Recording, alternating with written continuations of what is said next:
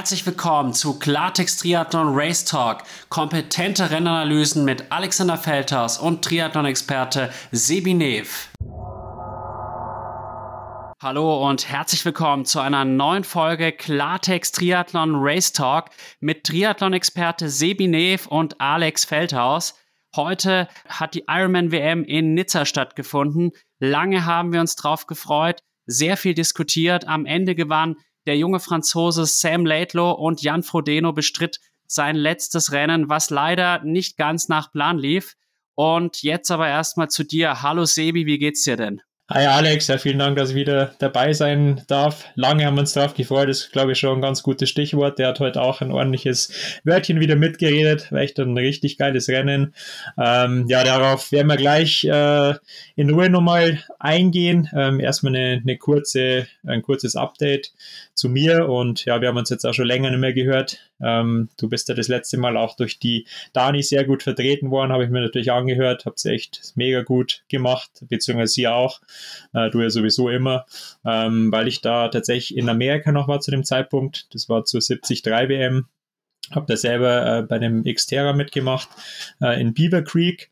Ähm, fragt man sich natürlich auch, okay, warum mache ich drei Wochen vor der Xterra WM, die jetzt auch in zwei Wochen dann schon wieder ist, ähm, noch so ein Rennen so weit weg? Ähm, Xterra hat ja dieses Jahr so einen Weltcup eingeführt und da musst du zwei Kontinentalrennen machen, um dann die Wertung zu kommen. Und nachdem ich bis jetzt nur Belgien gemacht habe, im Juni musste ich da quasi nach Amerika und das Rennen noch machen. Aber ja, wir haben das dann ganz gut kombiniert mit ein bisschen Urlaub und das Training war da drüben auch echt relativ einfach. Da machen es einem die Amis ähm, ja schon wirklich äh, Vergleich zu uns relativ leicht, da ähm, noch gut zu trainieren. Du hast überall mega coole Schwimmbäder, wo du auch wirklich schwimmen kannst und dir nicht mit 20 anderen Leuten eine Bahn teilen musst. Hast echt coole Trails, ähm, sowohl fürs Laufen als auch fürs Radfahren. Und da muss man auch sagen, dass es wirklich da auch noch Trails gibt, die rein für Radfahrer sind. Also das sind sogar E-Bikes verboten. Und äh, ja, sowas würde ich mir hier tatsächlich auch wünschen, weil jetzt heute hier im Allgäu wieder unterwegs mit Mountainbike und ja, gibt halt ständig Diskussionen mit Wanderern und E-Bike-Fahrern, weil halt alle auf denselben Wegen unterwegs sind und ja, werden halt auch keine Alternativen leider angeboten und bei der Stadt hat man da leider auch wenig Gehör, wenn man selber natürlich äh, kein Geld in die Kassen reinspült, ähm, sondern das sind dann eher die Touristen. Insofern war ich da jetzt echt froh, da in Amerika mal ein bisschen was anderes zu erleben. Ähm, genau, ansonsten, äh, ja, habe ich dann natürlich die, die Höhe auch ein bisschen gemerkt. Wir waren ja die ganze Zeit auf über 2000 Meter unterwegs. Der höchste Punkt von dem Rennen war sogar auf zwei, 2900 Meter. Also es war echt ein richtiges Brett. Ähm, vor allem beim Schwimmen hat es mich da ziemlich aufgestellt. Ähm, das habe ich damals von, von Colorado, da habe ich 2014 ein Jahr mal studiert am College. Ähm, hatte ich das da noch so ein bisschen in Erinnerung, dass es beim Schwimmen eigentlich immer am heftigsten war. Radfahren und Laufen ging ganz gut, aber äh, beim Schwimmen habe ich da echt äh, immer eine krasse Atemnot gehabt, konnte da keine wirklich hohen Intensitäten schwimmen und das habe ich leider im Wettkampf dann auch gemerkt. Aber der Rest war dann echt solide. Im sechsten Platz dann wieder heimgeflogen.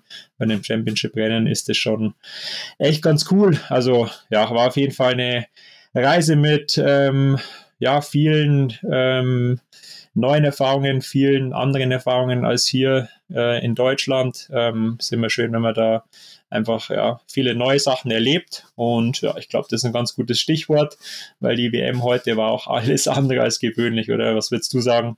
Sie war außergewöhnlich in meinen Augen. Ich muss auch wirklich sagen, ich bin heute ein richtiger Fan davon geworden, die Ironman WM eben nicht nur in Hawaii stattfinden zu lassen, sondern auch mal an anderen Orten wie jetzt in Nizza, weil ich glaube, dass der Sport heute gewonnen hat. Wir haben ein extrem faires und ein extrem spannendes Rennen erlebt, vor allem auch beim Radfahren, wo wir ja doch in der jüngeren Vergangenheit, wenn ich jetzt zum Beispiel an Hamburg denke, auch immer mal wieder unschöne Situationen gesehen haben, vor allem hinsichtlich des Fairness-Aspekts. Und heute muss man wirklich sagen, hat der beste Mann, nämlich Sam Laidlow, verdient gewonnen und auch seine Geschichte hat mich besonders gefreut. Er hatte nämlich wirklich kein einfaches Jahr letztes Jahr dann quasi die Durchbruchaktion mit dem zweiten Platz auf Hawaii und dann jetzt in Lanzarote ausgestiegen, vor drei Wochen noch dann bei den Asian Open ausgestiegen, sich dort dann noch Covid eingefangen, ist also auch noch krank gewesen. Und aufgrund dessen, dass er diese Saison eben nicht so gut war, haben auch Experten wie Sebi Kienle zum Beispiel auch noch während des Rennens heute gemeint, dass sie glauben, dass Sam Laidlow eingehen könnte. Und alle haben sich getäuscht. Der Mann hat das Ding durchgezogen. Und wenn man so offensiv ein Rennen angeht, dann muss ich auch wirklich sagen, Hut ab und Respekt. Chapeau und ich ziehe wirklich meinen Hut. Ich glaube, die Wachablösung im Triathlon ist endgültig besiegelt. Definitiv. Also ich glaube, er hat es auch auf seinem Instagram-Post nochmal ganz gut zusammengefasst mit einem einzigen Hashtag, der da lautet One-Hit-Wonder. Und äh, ja, das war genauso das Problem, dass halt viele der Meinung waren, dass er nach Hawaii, äh, nach seinem zweiten Platz, da nicht mehr dran anknüpfen kann. Vor allem, wie du jetzt auch vorher schon gerade gesagt hast, mit den ganzen Misserfolgen dieses Jahr. Und das ist schon echt auch eine brutale mentale Leistung, da heute so einen rauszufeuern. Ich meine, auch noch vor heimischem Publikum, da tut es dann nur mehr weh, wenn man scheitern würde. Und ich denke, der Druck äh, von, von außen war schon auch immens, dass da die Sponsoren jetzt natürlich schon auch irgendwann mal wieder Leistung sehen wollten. Mit Sicherheit hat er sich selber auch am meisten Druck gemacht. Aber ich glaube, was bei ihm echt einfach mega ist, ist der Rückhalt, den er so aus seiner Familie hat, äh, über seine Freundin. Das waren auch erstmal so die ersten Leute, bei denen er sich bedankt hat und das darf man auch nicht unterschätzen, wie einem dann wirklich so das, das engste Umfeld dann auch Halt geben kann und ähm, ja, also so wie der das Ding heute gewonnen hat, freut es mich wirklich wahnsinnig für ihn. Das war absolut verdient von der Spitze weg und ähm, das ist genau auch ja dieser Style of Racing, den ich selber richtig feiere und ähm, Deswegen ja, war ich auch so mega heiß auf den Podcast heute. Ich habe es ja in der Story heute schon ein bisschen angeteasert. Ähm, aber ja, genauso ähm, überrascht war ich tatsächlich auch mit dem View auf das Ergebnisboard dann, äh, wie ich gesehen habe, Layla hat das Ding durchgezogen und ja, überrascht definitiv im super, super positiven Sinne. Dem kann ich mich nur anschließen und du hast es gerade auch angesprochen, das ist ja fast ein Familienbetrieb. Der Vater ist sein Trainer, die Mutter war auch im Zielbereich, hat auf ihn gewartet. Dann die Unterstützung durch die Freundin.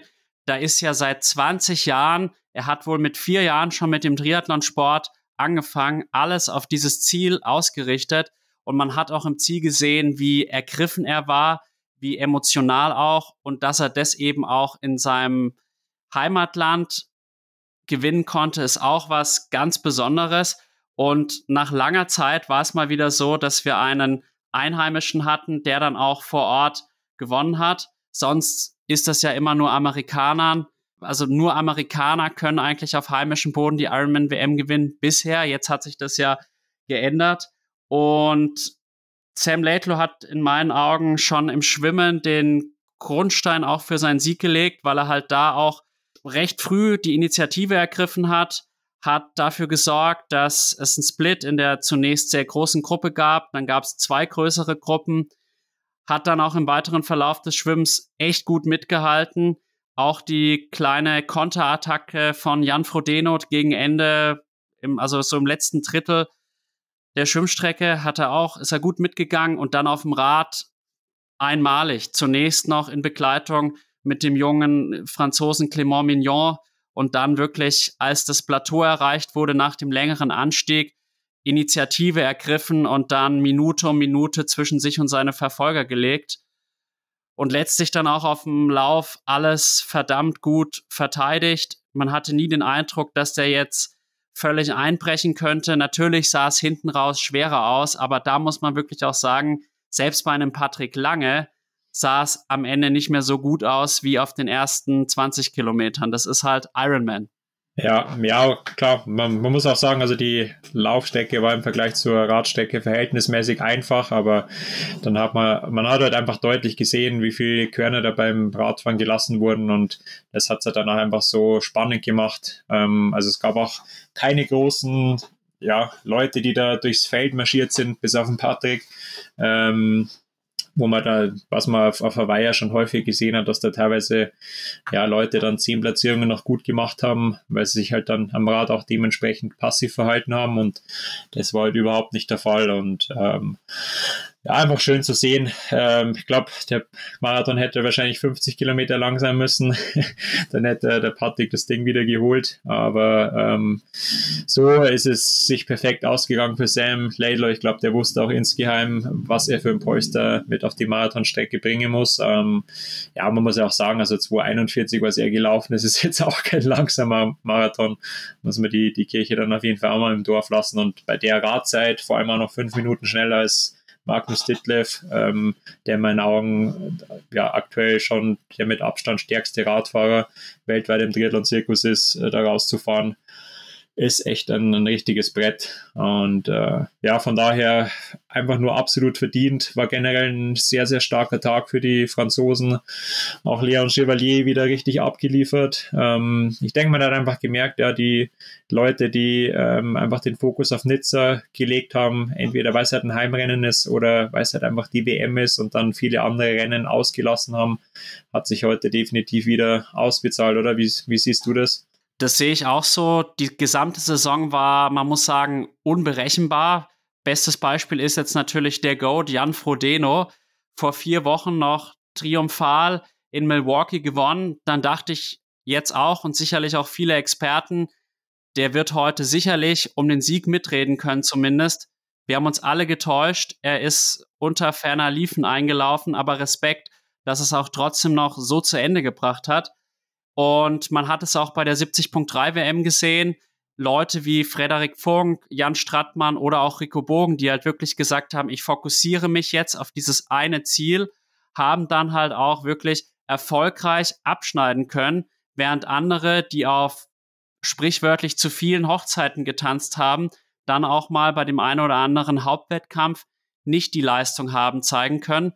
Es liegt natürlich auch daran, dass wir immer mehr wichtige Rennen haben, wenn man jetzt alleine an die ganzen PTO-Rennen denkt, dann wichtige Ironman-Rennen, wichtige Challenge-Rennen, da wirklich dann noch, es ist halt auch immer das Spiel zwischen, wie viel Preisgelder möchte ich bei vielen Rennen einstreichen und wie viel Geld kann ich damit machen, wenn ich mich auf einzelne Rennen fokussiere, weil es natürlich auch so sein kann, es läuft sehr, sehr gut, dann verdiene ich damit letztlich mehr Geld, als wenn ich viele Rennen mache. Es kann aber auch trotzdem sein, es geht in die Hose und dann stehe ich am Ende mit völlig leeren Händen da. Und ich denke, dass dieses Phänomen auch durch den immer größer werdenden Rennkalender entstanden ist. Oder was heißt Problem, diese Entwicklung? Ja, klar, also hm, so die, mit dem PTO-Rennen ist auch ein zweischneidiges Schwert. Das hat mir, wir letztes Mal auch schon angeschnitten. Für jemanden wie ein Fred ist es halt dann doch lukrativer, bei der 73 WM vorne dabei zu sein und dementsprechend halt auch Sponsorengelder zu bekommen und, und ja, einfach auch so diesen Namen äh, dann mitnehmen zu können, halt irgendwie ähm, ja, Vize-Weltmeister zu sein. Ähm, während hingegen man bei der PTO ja in den Top 5 vielleicht dann noch ähm, an sich ein ganz gutes Preisgeld mitnimmt, was dann aber für die Sponsoren vielleicht schon wieder uninteressant ist. Ich weiß gar nicht, ob die PTO-Rennen überhaupt auch im Prämiensystem so wirklich mit drin haben, weil ja, aus, aus meinen eigenen Erfahrungen, es dreht sich halt doch alles nach wie vor noch am Ironman. Und äh, ja, da muss man, muss man dann natürlich schon gut überlegen. Vor allem gerade jetzt das PTO-Rennen in Singapur, das hat wirklich scheinbar echt viele ziemlich aus dem Leben genommen. Ähm, bei Blumenfeld hat man es gesehen. Viele andere haben auch darüber geklagt, dass irgendwie äh, während der Rennwoche auch schon oder im Nachgang dann richtig, richtig Magen-Darm-Probleme bekommen haben. Man weiß nicht genau, woran es tatsächlich lag. Also Wasserqualität ist mittlerweile so ein bisschen ausgeschlossen worden, aber klar, das waren halt einfach krank, tropische Temperaturen, extreme Bedingungen im Rennen selber, super hohe Wassertemperatur, da kommt dann viel zusammen und ist dann natürlich auch, äh, ja, brutaler Herd für jedwede Keime, die da umherschwirren und äh, da hat es wirklich vielen den, den Stecker gezogen und ja, ich glaube, gerade wenn du halt so, so ein fettes Rennen wie die 73 WM wirklich gewinnen willst und da voll den Fokus drauf legen willst, dann kannst du das, das nicht machen, dass du, auch wenn es ein gutes Stück davor war, aber ähm, allein mit dem Reisestress und ja, dem ganzen Drumherum, nimmt dir das so den Fokus, auch, auch vom Kopf her. So ein Rennen macht er dann auch immer müde und du musst da wirklich an der Startlinie stehen und bei 110 Prozent sein. Ähm, sonst ja, hast du da eigentlich keinen Auftrag. Und äh, ja, ich denke, das waren heute auch nur ganz, ganz wenige, die wirklich alles darauf ausgelegt haben und dann ist es auch absolut verdient, ja, wenn die da vorne dabei sind. Und ähm, ja, wie, wie du auch gesagt hast, viele, viele Leute auch, die, die dieses Jahr schon brutal performt haben, die dann aber heute auch äh, ja, ferner liefen unterwegs waren. Auch Le Leute wie Joe Skipper, die man ja im Vorfeld auch schon auf der Rechnung hatte, die auch alle bei der Pressekonferenz da waren. Ich meine, die haben ja nur zehn Leute eingeladen und äh, da ich denke, das werden sie sich schon gut überlegt haben, wenn sie da dazu holen. Und das waren eigentlich schon alles potenzielle Top-Favoriten für das Rennen und die waren ja teilweise wirklich extrem weit abgeschlagen. Also das sieht man schon immer mehr, ja, dass, dass Leute dann bei Einzelrennen ähm, schon brutal performen und man dann denkt, okay, jetzt für den großen Tanz muss man die auf jeden Fall auch auf der Rechnung haben, aber dann sind es doch äh, wieder ganz andere Namen, beziehungsweise doch auch wieder Namen, die dann schon immer ja bei den großen Wettkämpfen dann auch performen. Das muss man, glaube ich, wirklich auch können, ja, dass man halt wirklich bei einer WM dann auch äh, alles aufs Parkett legt. Und das ist verdammt schwer. Insofern, ja, auch mit dem Druck im Hintergrund, den der, der Sam Lello da jetzt hatte, war das wirklich eine, eine brutal krasse Leistung von ihm heute. Absolut. Und ich habe zwei Gedanken dazu. Das erste ist, zum Beispiel Dennis Chevreau oder Peter Hemerick, die vor drei Wochen bei den Asian Open die Plätze zwei und vier belegt haben, waren heute völlig von der Rolle, kann man sagen. Peter Hemerick ist ausgestiegen nach zwei Kilometer beim Laufen, Dennis Chevreau bereits nach knapp 50 Kilometern auf dem Rad und einzig und allein Sam Laidlow, der ja auch einen gebrauchten Tag hatte bei den Asian Open, auch nach einer Radrunde sein Rad abgestellt hat und dann auch erstmal seine Covid-Infektion ausheilen musste, gewinnt jetzt auf einmal. Was natürlich seltsam ist, dass es die einen dann so mitnimmt, dass sie danach auch gar nicht in der Lage sind, noch überhaupt auf dem Level zu performen. Und ein anderer, der sogar krank wird, aber dann das Rennen in Singapur nicht ganz im Körper hat, trumpft dann auf einmal so auf. Ich habe mir jetzt tatsächlich auch schon überlegt, ob es vielleicht sein könnte, dass Sam Laidlow zuvor in einer Art Übertraining war und halt durch die Krankheit dann sogar die Gelegenheit bekommen hat, einfach mal den Körper ein bisschen zu regenerieren, sodass er jetzt auf einem besseren Level unterwegs war als noch beispielsweise in Rot, wo er dann beim Laufen gegen Magnus Ditlev gar keine Chance mehr hatte. Oder hast du da eine andere Erklärung dafür? Hey, sehe ich sehr ähnlich wie du. Ähm, das ist eine, ja, mein Körper ist auch nicht dumm und der reagiert, reagiert dann schon sehr sensibel auf, auf solche Geschichten und ähm, ich glaube, das war wahrscheinlich das Beste, was ihm passieren konnte, ja, dass er da ähm, in Singapur dann raus ist aus dem Rennen, sich wirklich dann mal resettet hat. Äh, war mit Sicherheit davor auch schon krass in der Vorbereitung für Nizza drin. Und äh, ja, das hat ihm heute in die Karten gespielt und äh, ich denke, Peter Hemmerich und Dennis Chivot sind da richtig tief gegangen an dem Tag sowas musst du dann auch erstmal verarbeiten und, äh, ja, und die, die Reize dann sich setzen lassen und dann eigentlich wieder neu aufbauen. Ja, dann kannst du auch erstmal ein paar Tage nach dem Rennen nicht gescheit wieder trainieren, musst da äh, dann langsam erst wieder einsteigen und ähm, ja, ich denke, Laidlaw hat es genau richtig erwischt. Er hat sich komplett erholt. Die Reize haben sich gut gesetzt äh, von den Wochen davor. Ist dann direkt ins Tapering übergegangen und ja, dann hat es halt hat's heute gescheppert. Also das darf man definitiv nicht unterschätzen und gerade auch der Kopf ist für die Langdistanz halt auch super wichtig und der muss halt auch komplett frisch sein und der wird halt von, von den vielen Rennen auch echt irgendwann mürbe. Ähm, jedes Mal, wenn du halt ans Limit gehen musst, gehen ein paar Prozent verloren an, an mentaler Willenskraft und vor allem je länger dann die Saison wird. Also ähm, ja, alle, die sich halt da die Rennen gut ähm, aufgehoben haben oder halt wenig Rennen davor gemacht haben und sich da wirklich darauf fokussiert haben, haben da heute auf jeden Fall dann auch die Lorbeeren geerntet. Mein Magnus Ditlev ähnlicher Fall. Also seit Rot und Milwaukee hat er auch kein einziges Rennen mehr gemacht. Milwaukee ist ja auch ausgestiegen, also da ist er quasi auch nicht komplett in den roten Bereich eingegangen und bei dem haben wir auch gemerkt, er war wirklich äh, wieder zu 100% fokussiert auf das Rennen. Ich glaube, äh, er hat so mit auch so das speziellste Rad äh, für den, den Kurs gehabt im, im ganzen Feld. Da hat Scott auch wieder äh, was richtig Brutales zusammengezaubert. Ähm, aber so wirklich mit einem reinen Rennrad war jetzt tatsächlich keiner unterwegs, oder? Oder hast du jemanden gesehen? So dieser Nicolas Spirik-Style?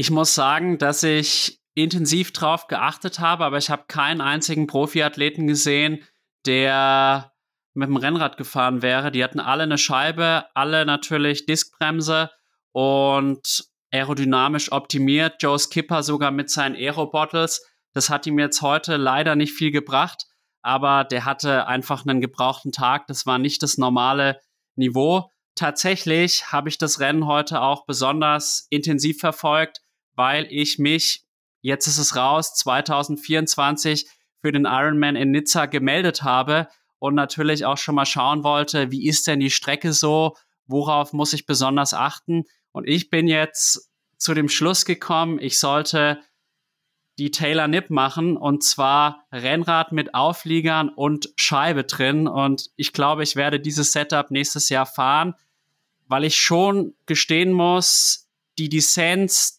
die traue ich mir schon zu, aber halt nicht so schnell, wie die da teilweise runtergebrettert sind. Da hatte ich mir teilweise auch gedacht, die sind doch todesmutig, geisteskrank, was weiß ich. Also vor allem auch Sam Laidlow oder Rudi van Berg, die sind wie irre darunter gefahren. Auch ein Cam Worth, bei ihm habe ich es allerdings noch am meisten erwartet. Und ich glaube auch, dass Magnus Ditlev angesichts der Strecke, du hast es vorhin auch schon angedeutet, nahezu perfektes Rennen gemacht hat. Er ist sicherlich auf einer Strecke wie Rot stärker einzuschätzen, weil er ist halt doch sehr, sehr groß, hat dadurch halt auch ein gewisses Gewicht, obwohl er natürlich trotzdem sehr, sehr schlank ist. Aber man hat auch gerade bei der letzten Abfahrt beobachten können, dass Ditlev auf von Berg auf einem relativ kurzen Stück eine Minute kassiert hat. Und von Berg hat übrigens auch auf Laidlow in der Abfahrt 30 Sekunden gut machen können. Die hat er danach zwar wieder verloren. Und das ist mir aufgefallen, dass eben Ditlev in den Descents ein bisschen schwächer gefahren ist als der ein oder andere. Wobei man auch sagen muss, das Niveau war sehr, sehr, sehr hoch. Und beim Laufen auch grundsolider Job von Magnus Ditlev. Und ich freue mich halt auch so sehr für ihn, dass er jetzt endlich auch bei einem Ironman-Rennen, bei einem WM-Rennen auf dem Podium stand, weil er ja in Rot gezeigt hat, was für ein Ausnahmeathlet er ist und unter anderem dort auch Sam Laidlow deutlich hinter sich hat lassen können.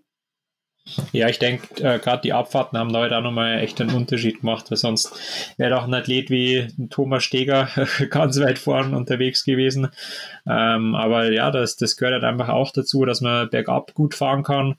Ähm, ja, ist klar, muss man sich dann überlegen, ob, ob man das, sich das mit dem Zeitfahrrad zutraut. Und ich denke gerade halt die Jungs, Sam Laidler und Rüdi von Berg, die da äh, ja in der Gegend wohnen beziehungsweise dort aufgewachsen sind und da immer noch viel trainieren. Die kennen da jede Kurve und die können da schon ganz anders draufhalten. Ähm, aber ja, ich kann deine, äh, deine Überlegungen nachvollziehen, mit einem normalen Rennrad zu fahren, wenn man sich ja auch in, in Erinnerung ruft, äh, was da heute für, für kranke äh, Barrieren teilweise in der Abfahrt im Weg standen, um die Athleten auszubremsen. Also das fand ich auch teilweise extrem grenzwertig, dass die bei einem WM-Rennen einfach Pylonen auf, auf die Straße stellen und damit quasi die Athleten zwingen, rauszunehmen. in meinen Augen macht es nur noch deutlich gefährlicher weil du dann halt äh, eh, bist eh schon im Wettkampftunnel und musst dann auch noch so Hindernisse umfahren, ja, hast, hast dann vielleicht eh schon Probleme mit der Abfahrt, dass du da sauber runterkommst und dann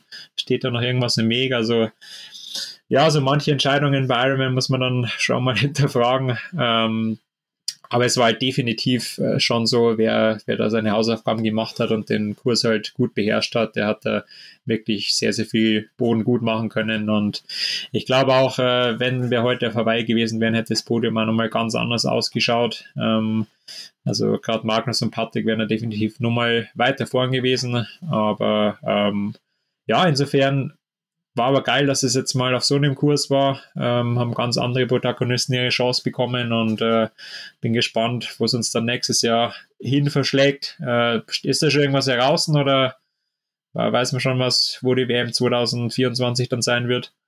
Naja, bei den Männern dann wieder auf Hawaii und bei den Frauen wieder in Nizza. Ich glaube, bis 2026 ist das erstmal so geregelt.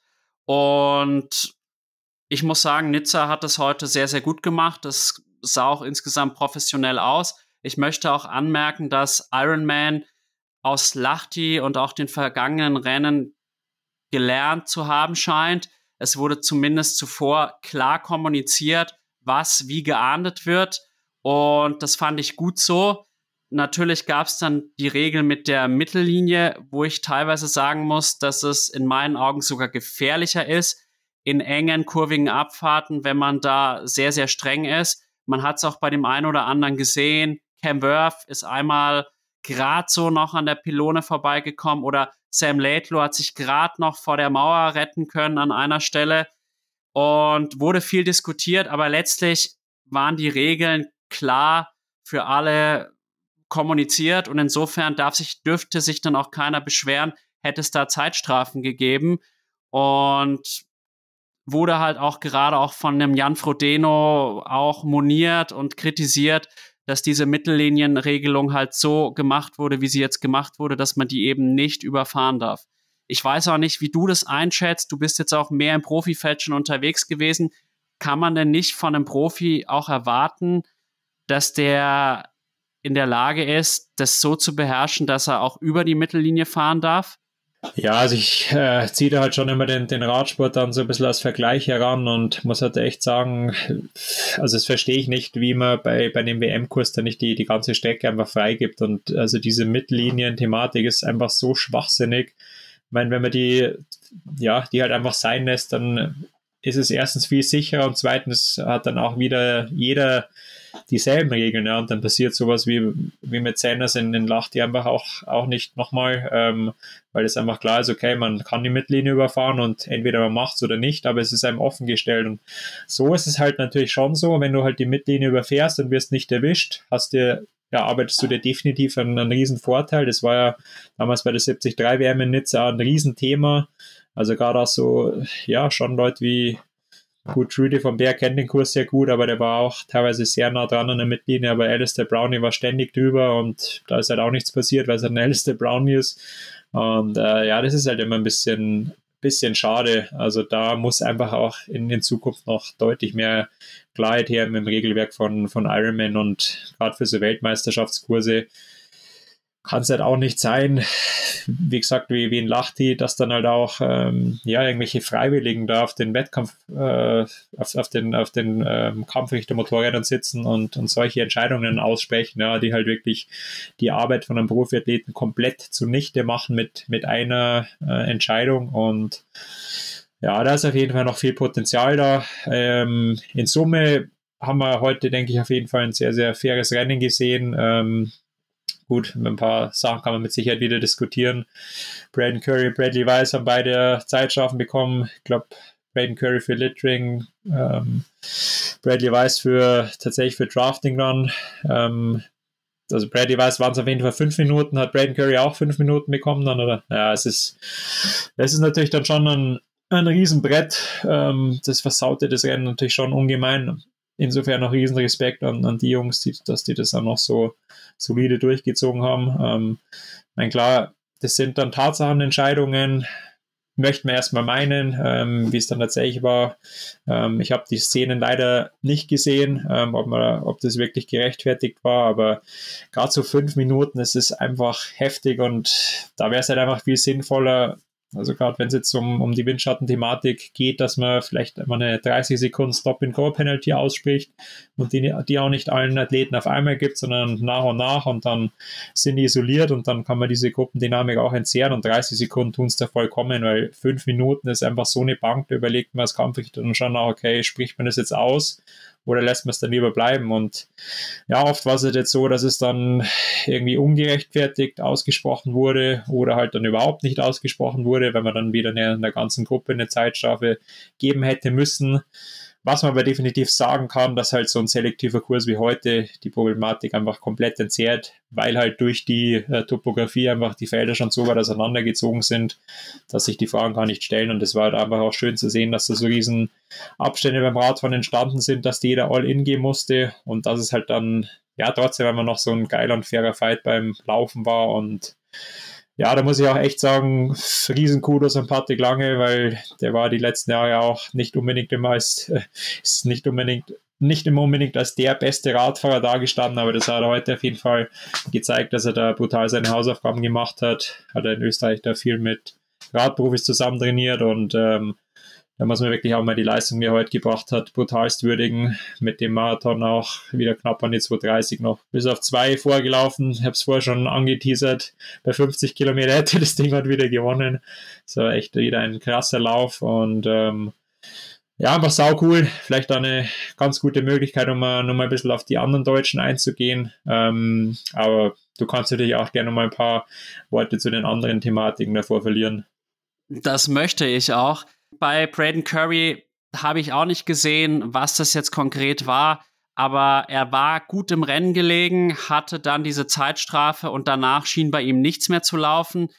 Also er ist dann auch im weiteren Verlauf des Rennens zeitlich gesehen deutlich zurückgefallen. Kann also sein, dass die Zeitstrafe gar nicht so den großen Einfluss jetzt hatte. Im Fall von Bradley Weiss muss man sagen, hatte bis zum Zeitpunkt der Strafe das Rennen seines Lebens hat trotzdem dann am Ende noch auf Platz 7 gefinisht. Meinen größten Respekt. Aber ich hatte insgesamt einen sehr positiven Eindruck heute. Es wurde nicht wie ein Lachti gefühlt sofort immer eine Karte gezogen und eine Strafe ausgesprochen, sondern auch die Anzahl der Strafen war überschaubar. Und ich denke, die ausgesprochenen Strafen werden deshalb dann auch berechtigt gewesen sein.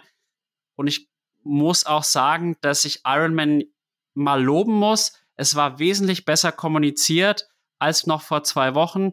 Da wurde schon gelernt aus den Fehlern der Vergangenheit. Und zu Patrick Lange, phänomenales Rennen.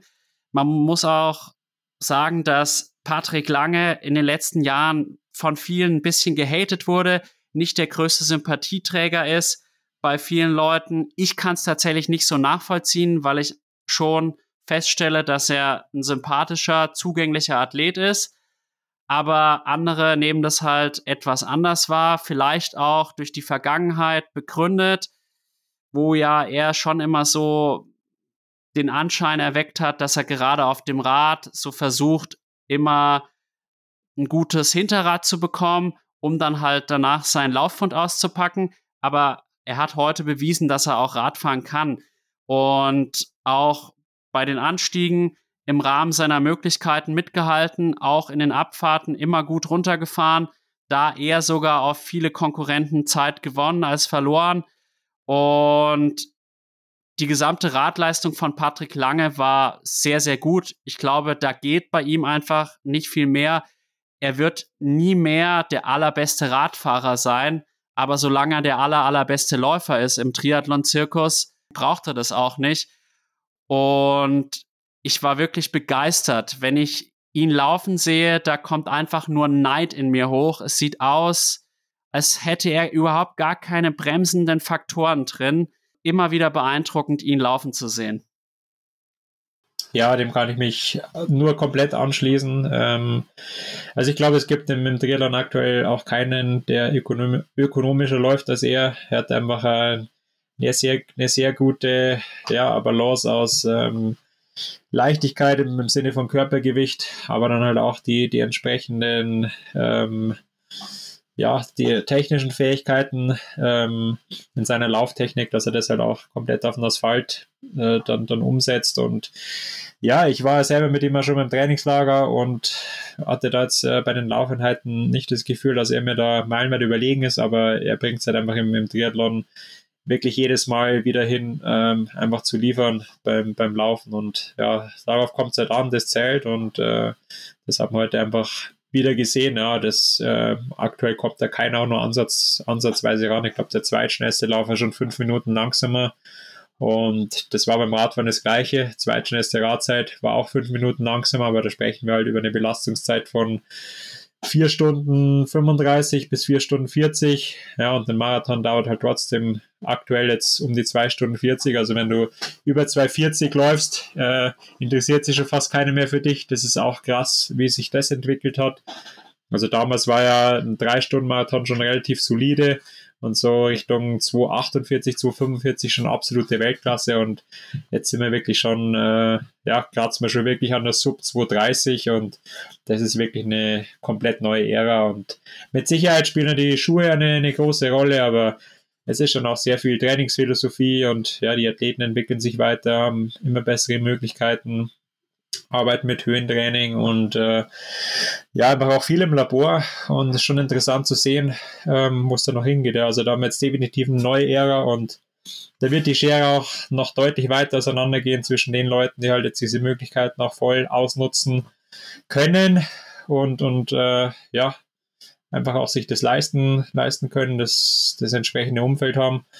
Und äh, zwischen denen, die halt ja so als B-Profis unterwegs sind, die nebenbei noch irgendwie arbeiten oder sonstige Verpflichtungen haben, ähm, da wird keiner mehr ansatzweise an, an, an die Top-Leute rankommen. Früher war, früher war das noch ein bisschen eher möglich, aber mittlerweile ja, sehe ich da wenig Hoffnung noch für, ich will jetzt da nicht zu viele verschrecken, aber ähm, ja, wenn man da wirklich ganz vorn mitspielen will, muss schon wirklich alles passt. Ich meine, auch jemand wie, wie Rico Bogen, klar haben da viele wieder sehr überrascht getan, aber ich meine, er ist auch schon seit Jahren im Leistungssport unterwegs, der hat das richtige Umfeld, weiß genau, was er machen muss, war auch davor im Höhentrainingslager, hat sich da voll darauf konzentriert auf das Rennen und ähm, ja, ist einmal ein kompletter Athlet mit den äh, ja, entsprechenden ähm, mit dem entsprechenden Backup, hat seine Hausaufgaben gemacht und dann äh, ist es auch absolut verdient, wenn so, so Leute dann vor dabei, vorne dabei sind, muss man dann wirklich auch neidlos anerkennen. Und ja, bin da mega gespannt, wo es dann die nächsten Jahre noch hingeht.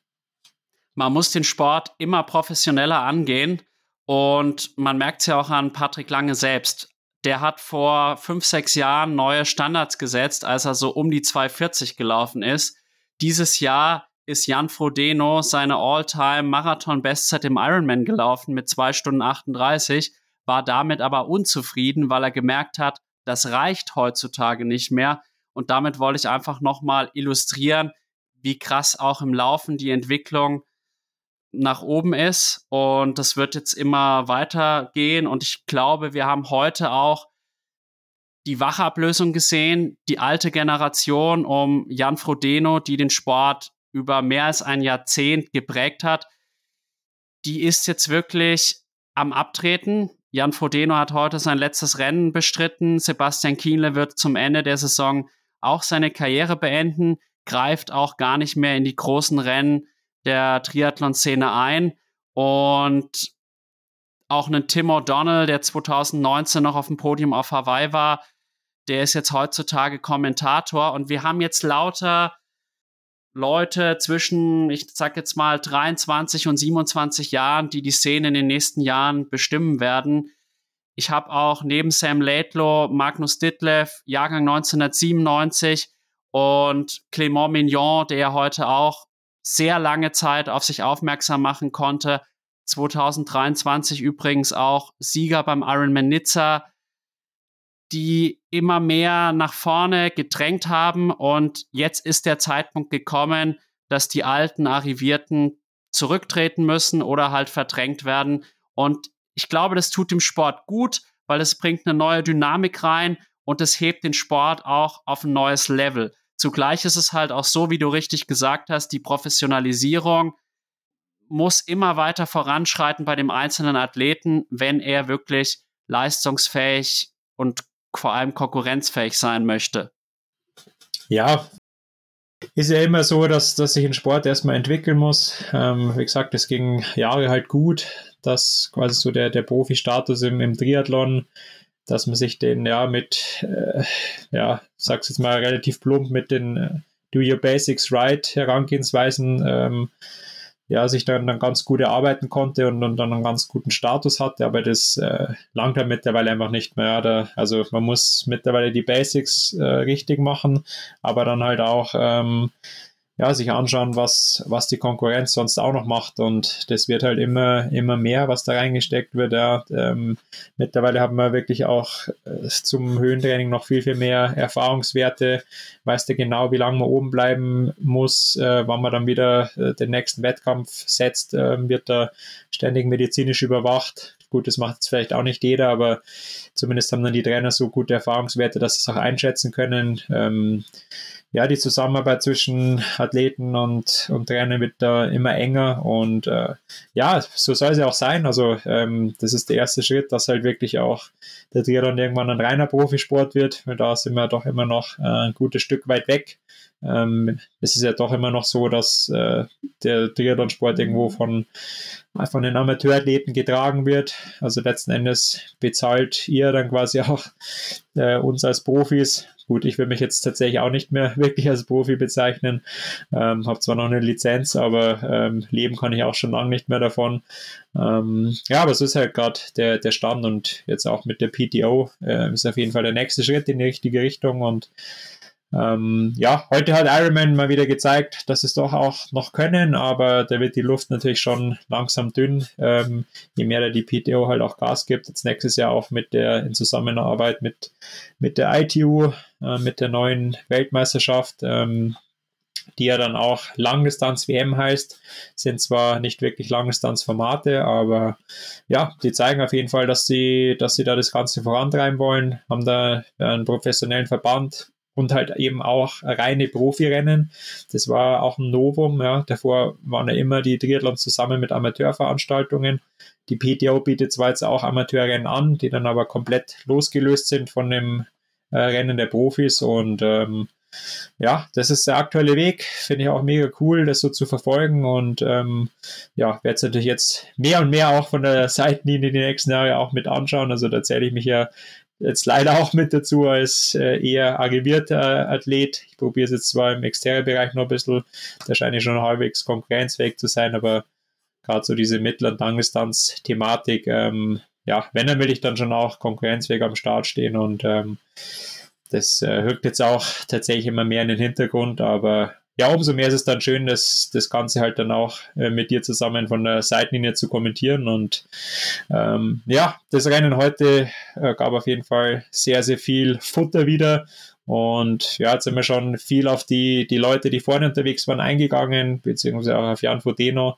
Ich glaube, jetzt ist auch an der Zeit, äh, die anderen Athleten, die auch in den Top Ten waren, noch ein bisschen zu würdigen, die auch brutale Leistungen gebracht haben und ja, wie vorher auch schon angekündigt, äh, ein bisschen auf die, die anderen deutschen Starter mit einzugehen und dann vielleicht auch auf das, auf das Age Group Rennen, weiß nicht, ob du da ein bisschen was mitbekommen hast, dann nur kurz einzugehen. Das waren ja auch brutale Leistungen, auch von deutscher Seite hat mein Trainer äh, Mario auch wieder ein paar richtig erfolgreiche Athleten dabei gehabt, die im Gesamtranking auch unter den Top 10 waren. Ähm, also ja, durchwegs auch wieder ein erfolgreicher Tag für unser Eins.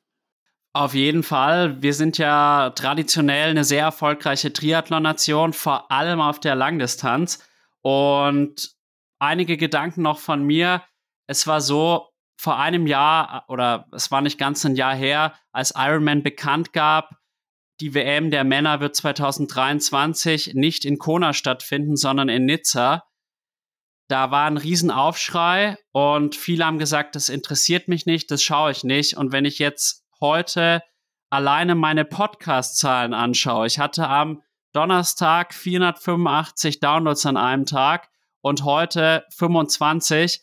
Also wir wissen, was ihr alle gemacht habt. Ihr habt dieses Rennen angeschaut und es hat die meisten Triathleten doch interessiert. Natürlich gab es in den sozialen Medien wieder dieses Gequatsche, ja, da waren noch überhaupt nicht die aller, allerbesten dabei. Wo ich sagen muss, das stimmt nicht. Bei jedem größeren Rennen gibt's immer Absagen. Das war in Kona auch schon immer so.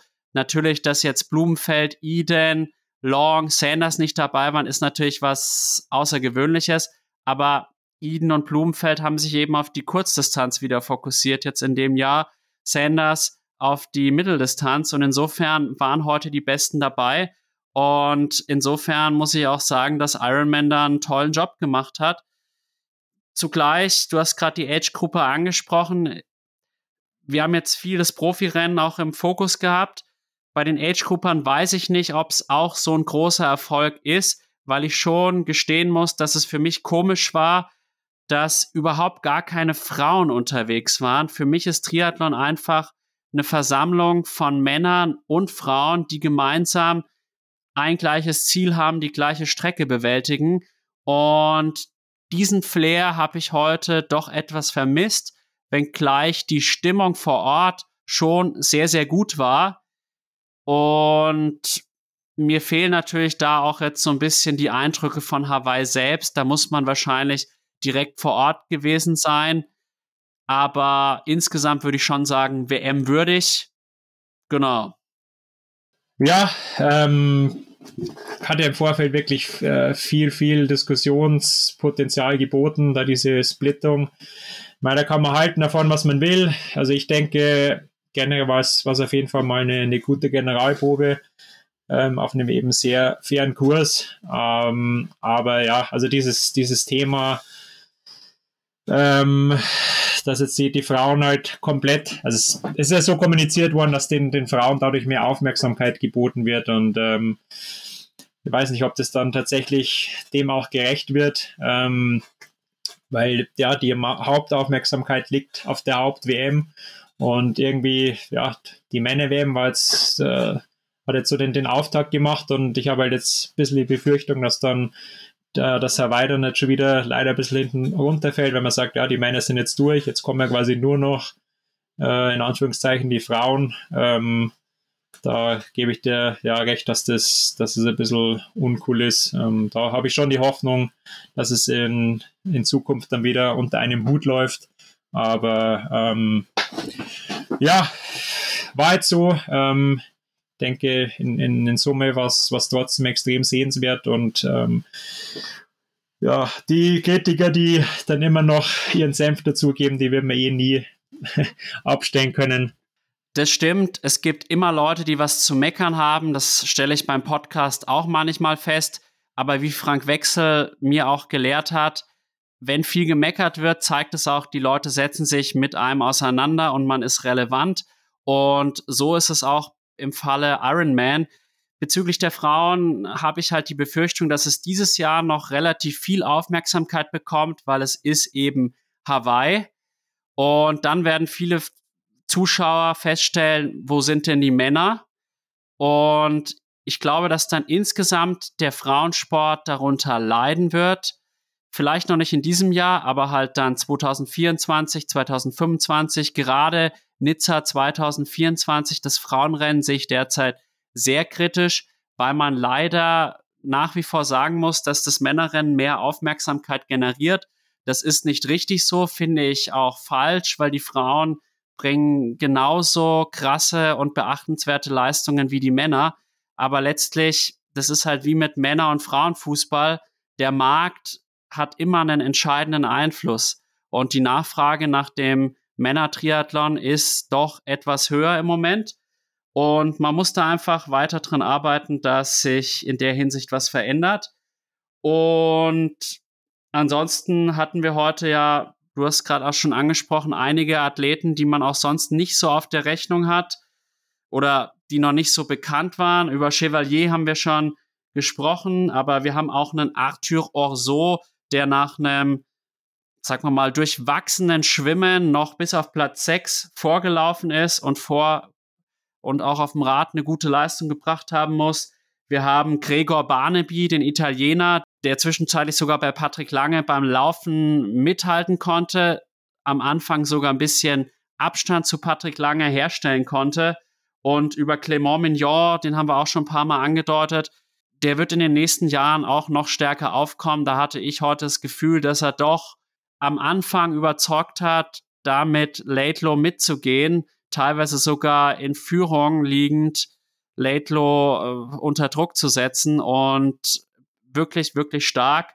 Und man merkt einfach, sind noch ein paar arrivierte Namen dabei, aber die junge Generation, die ist jetzt voll da, wie wir auch vorhin schon mal festgestellt haben.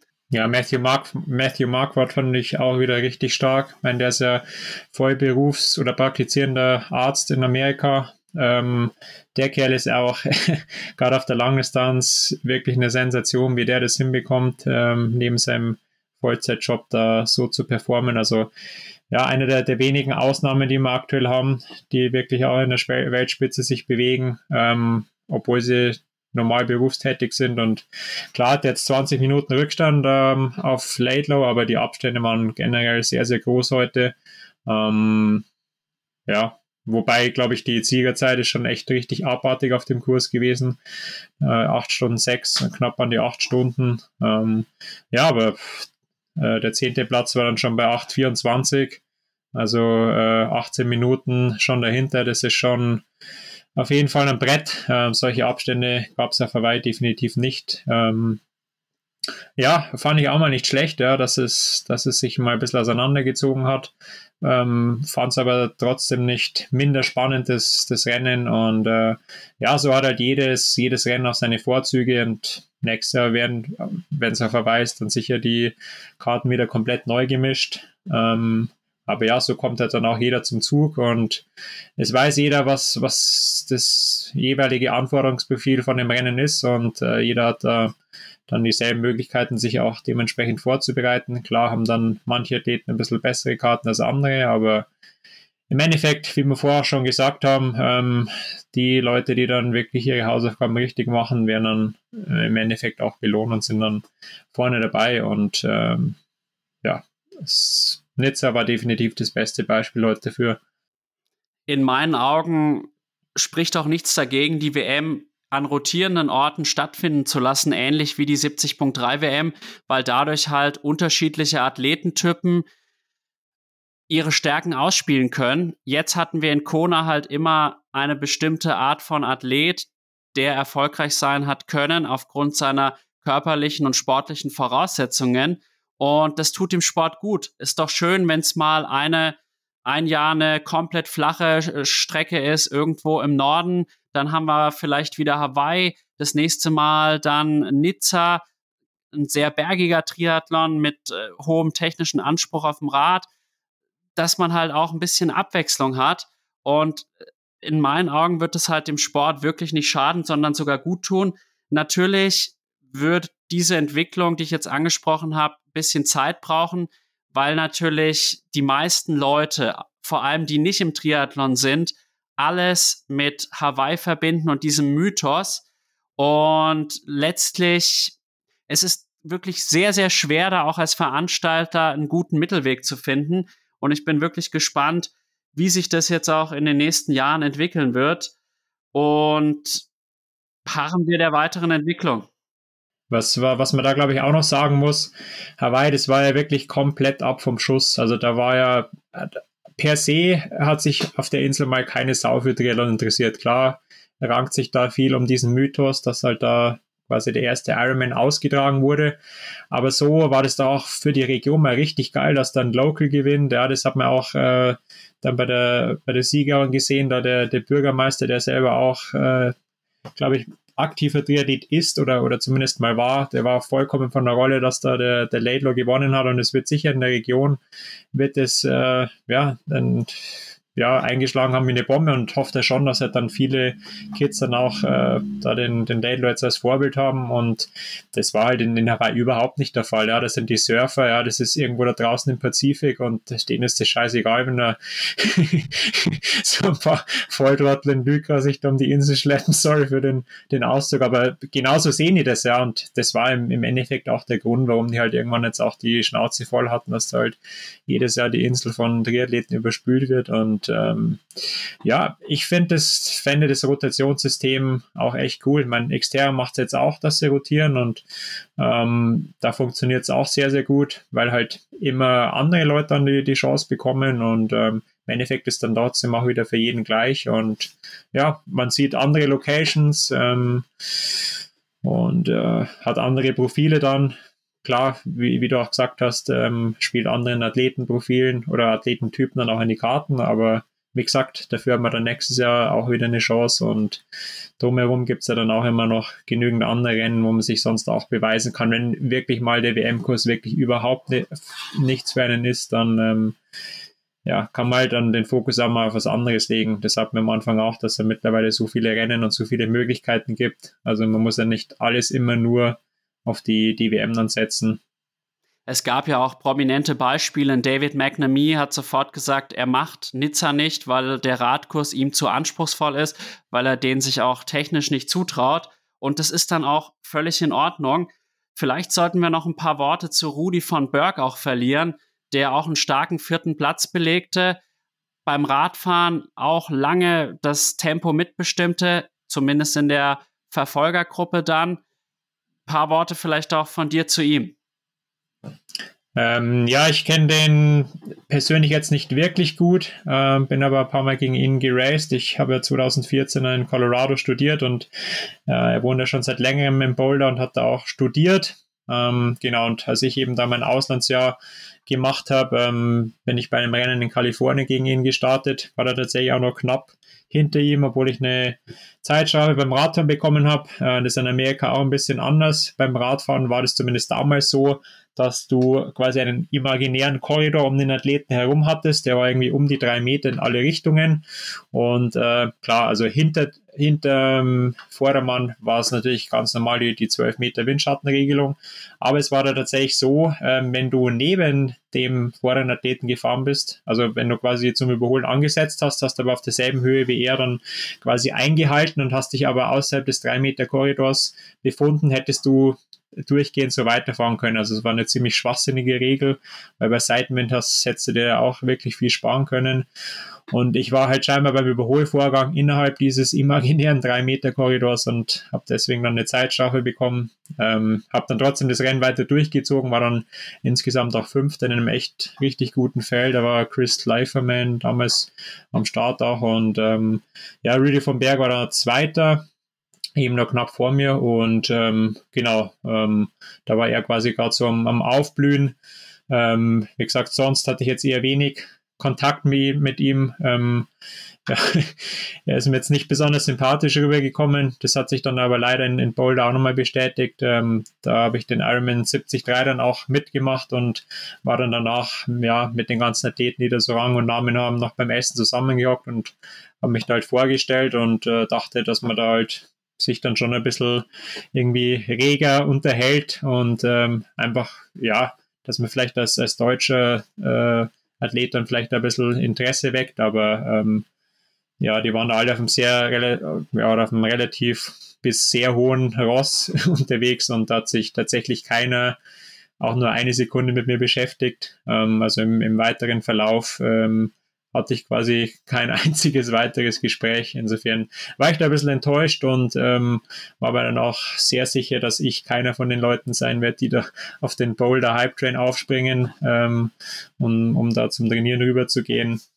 Ähm, aber ja, ähm, er kommt ursprünglich aus Nizza. Ähm, ich glaube, seine Eltern wohnen da auch noch da und hat er den Kurs natürlich in- und auswendig gekannt. Und das hat man halt beim Radfahren auch, wie du vorher schon gesagt hast, in, vor allem in den Abfahrten dann gemerkt, dass der halt da richtig Gas geben konnte. Insofern hatte ich den auch vor dem Rennen schon auf jeden Fall auf der Rechnung, dass der da gut unterwegs sein wird. Ist dann auch einen soliden Marathon noch gelaufen.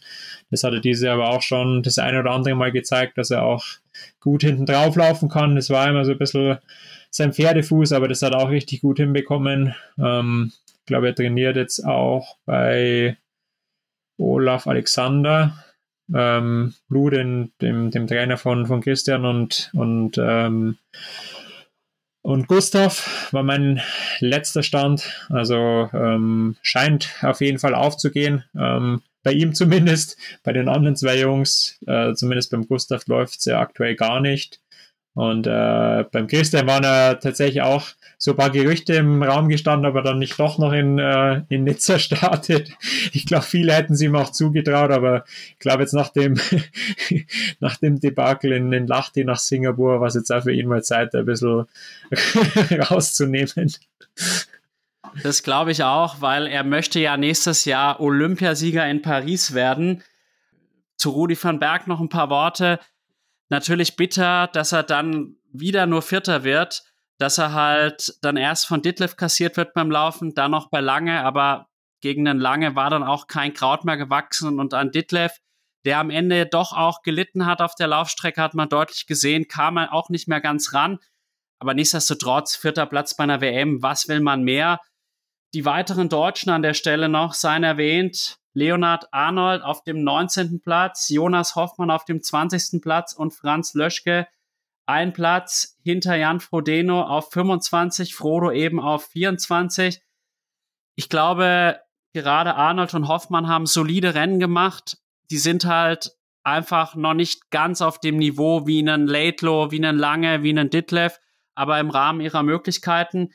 Die Abstände, die jetzt heute da waren, die darf man auch nicht überbewerten. Das würde bei einem anderen Rennen, was nicht so selektiv ist, dann nochmal anders aussehen. Und ich glaube, wir müssen jetzt an der Stelle auch nochmal abschließend betonen, es ist heute eine Ära zu Ende gegangen.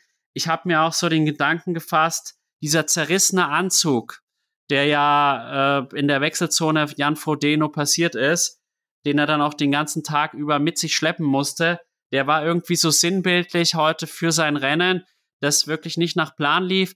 Nichtsdestotrotz fand ich es beachtlich, dass er dann auch nach dem Radfahren obwohl er auch wusste, er wird sein Ziel vom vierten WM-Titel nicht erfüllen, das Ding zu Ende gelaufen ist. Natürlich hat man auch gesehen, er weiß, wie man dann auch einen schlechten Tag noch gut verkaufen kann. Er ist dann auch noch mal zur Familie gegangen, ein paar Schritte gegangen, hat sich abfeiern lassen, aber nach dem, was er alles für den Sport geleistet hat, auch tatsächlich für mich persönlich geleistet hat, das ist lange mein allergrößtes sportliches Vorbild gewesen. Wegen ihm habe ich überhaupt erst mit dem Leistungssport angefangen.